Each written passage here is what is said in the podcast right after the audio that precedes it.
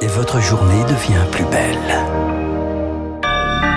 Soyez les bienvenus si vous nous rejoignez sur l'antenne de Radio Classique. Nous sommes le mardi 20 juin et il est 7h30. La matinale de Radio Classique avec Renaud Blanc. Et le journal essentiel avec Charles Bonner. Bonjour Charles. Bonjour Renaud, bonjour à tous. À la une ce matin, la colère du petit-fils de Marcel Pagnol. C'est lui qui gère le château de la Busine à Marseille, le fameux château de ma mère de l'œuvre de Marcel, le grand-père de Nicolas Pagnol. Mais c'est bientôt fini. La mairie, propriétaire des lieux, veut céder les rênes à une autre association. Charles Ducrot, une pétition a déjà récolté près de 29 000 signatures ce matin. Nicolas Pagnol l'affirme, la fréquentation du château a été multipliée par 8 depuis son Il ne comprend pas comment il a pu perdre la confiance de la ville pour renouveler l'expérience au profit d'une association qu'il juge inexpérimentée. La municipalité me propose la présidence d'honneur du nouveau délégataire. Ça n'a pas de sens. Il est hors de question que je sois le président d'honneur d'une association dont je ne connais pas les membres et qui en plus va être en charge de gérer un équipement culturel, ce qu'ils n'ont jamais fait. Ils sont spécialisés dans la gestion de centres sociaux. Il ne s'agit pas d'écarter le nom de Marcel Pagnol, confie Jean-Marc Coppola, adjoint à la culture au maire de Marseille. Il assume le choix d'un projet plus ambitieux pour le château. Le centre est plus en cohérence avec euh, les objectifs culturels et artistiques de la ville, avec un ancrage plus important sur l'ensemble des arrondissements de Marseille, qui a un gros savoir-faire et qui a une expérience et une forte capacité à mobiliser les enfants. Le projet culturel de l'association qui gérait le château depuis dix ans était plus classique. Le lieu était un peu trop dans l'entre-soi et nous voulons l'ouvrir beaucoup plus avec cette ambition que la culture participe dès le plus jeune âge. Nicolas Pagnol fait savoir qu'il maintiendra la pression jusqu'au 30 juin, date du prochain conseil municipal qui se prononcera pour ou contre le projet. Les explications de Charles Ducrot. Toute l'équipe du maire a démissionné. 23 des 27 conseillers. Nous sommes à Loris dans le Vaucluse. Annonce après l'agression d'un des adjoints la semaine dernière. Et elle aussi hein, est menacée, la maire de Saint-Brévin qui a succédé à Yannick Morez. Dorothée Paco, eh bien, elle sera avec nous à 8h05 dans le journal de Lucille Bréau. En attendant, il est 7h32, c'était le pari du gouvernement. Paris manqué. La réforme des retraites devait garantir l'équilibre du système en 2030 et ce malgré les concessions. Le dernier rapport du Conseil d'orientation des retraites qui paraît jeudi a fuité dans le monde. Éric Mauban, l'équilibre, eh bien, ça n'est pas pour tout de suite. Effectivement, Charles, selon le Conseil d'orientation des retraites, la réforme ne suffira ni à remettre les compteurs à zéro, ni à rééquilibrer le système à la fin de la décennie. Du fait de la crise du Covid, des excédents inhabituels se sont créés. Cependant, ils ne vont pas durer. Le rapport prévoit un retour au déficit à partir de l'année prochaine. Il fluctuerait entre 0,2 et 0,3% du PIB, soit entre 5 et 8 milliards d'euros par an. Les déficits à venir proviendraient d'abord du régime des agents territoriaux et hospitaliers qui connaîtraient des besoins de financement sur toute la période et dans tous les scénarios. Les recettes vont en effet ralentir, principalement du fait des restrictions d'effectifs chez les fonctionnaires. Côté sécurité sociale, l'assurance vieillesse resterait à l'équilibre jusqu'au début des années 2030, avant de plonger continuellement par la suite dans les trois scénarios sur quatre.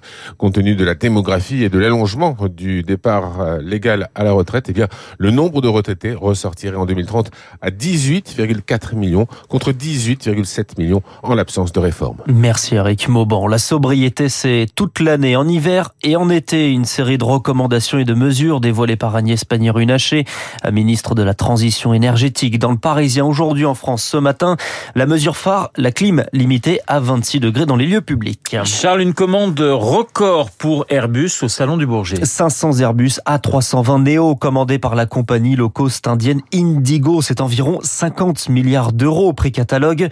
La plus grosse commande de l'histoire pour un seul type d'appareil. C'est une bonne nouvelle, mais désormais, il va falloir suivre, notamment sur la main-d'œuvre. Marc Durand s'est associé au cabinet Indefi. C'est un grand challenge indirectement pour Airbus. C'est pas forcément Airbus qui a les problèmes parce que la qualité de la marque Airbus fait qu'ils sont capables de recruter auprès de ses fournisseurs.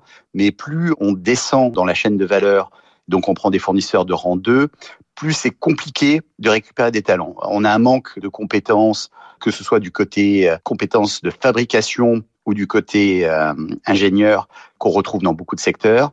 Et dans l'aéronautique, qui est confrontée à une très forte croissance, il y a une guerre des talents. Et cette guerre des talents ne se limite pas à des ingénieurs Bac plus 5, ça inclut beaucoup de personnes qui sont qualifiées pour opérer les outils de production. La Belgique rejoint le projet d'avion du futur, le SCAF, le successeur du Rafale, projet porté par l'Espagne, la France et l'Allemagne. La France et l'Allemagne qui s'opposent sur le projet de défense antiaérienne pour l'Europe. Les Allemands défendent un bouclier avec une partie d'équipement américain et israélien.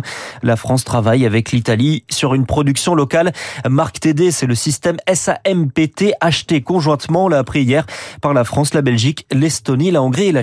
Et Chypre. Paris plaide pour que l'Europe construise une stratégie autonome de défense de son espace aérien, autrement dit qu'elle ne repose pas même en partie sur des technologies israéliennes comme le bouclier antimissile Arrow et surtout américaines avec les missiles Patriot, un équipement qui rendrait potentiellement l'Union européenne dépendante de Washington pour sa défense, question de souveraineté. Le troisième pilier de ce bouclier serait quant à lui allemand avec le missile Iris-T de courte portée guidage infrarouge. L'enjeu est d'ailleurs également industriel puisque la France et l'Italie ont développé de leur côté un système antimissile baptisé Mamba ou SAMPT, désormais déployé en Ukraine. Il sera difficilement compatible avec le projet de bouclier aérien proposé par Berlin. Enfin, Paris mise également sur la dissuasion nucléaire, moyen d'éviter une forme de course aux armements. De nouvelles attaques cette nuit en Ukraine, à Kiev, à Lviv dans l'ouest et Zaporizhia dans le sud. Pour le moment, les autorités font état d'aucune victime. Charles Elon Musk promet de respecter la loi. il faut bien le dire, on avait des doutes. Hein. Le patron de Twitter, en interview hier soir sur France 2, interrogé sur ses intentions, alors qu'un règlement européen doit entrer en vigueur l'an prochain. C'est ce qu'on appelle le DSA qui obligera les plateformes, dont Twitter, à supprimer les contenus illicites. Twitter ne va pas violer la loi. Twitter va respecter la réglementation. On ne va pas être plus royaliste que le roi et faire un zèle tel qu'on dépasse les dispositions légales. S'il y a des dispositions que l'on veut promulguer, elles seront promulguées et on les respectera. Mais on ne veut pas, nous, société privée, aller au-delà de la volonté du peuple et en faire plus. Elon Musk sur France 2 hier soir. Le chef de la diplomatie américaine, Anthony Blinken, a rencontré le président chinois Xi Jinping. La diplomatie, on le sait bien, est une affaire de symbole et celui-là en est un en pleine tension, notamment sur la question de Taïwan. Moins de 40 minutes de discussion, mais aucune annonce. Et du football pour terminer, les Bleus partent en vacances, l'esprit tranquille. Victoire au Stade de France hier soir contre la Grèce, 1-0 en qualification pour l'Euro 2024. Quatre matchs, quatre victoires, aucun but encaissé et un nouveau record pour Kylian Mbappé, le buteur. 54 buts marqués sur la saison. Il dépasse donc juste Fontaine et son vieux record datant de 1958. Merci Charles, Charles Bonner pour le journal de 7h30. Il est 7h38 sur l'antenne de Radio Classique. Dans un instant, nous allons parler de la visite de Giorgia Meloni en France avec mon confrère Alberto Toscano.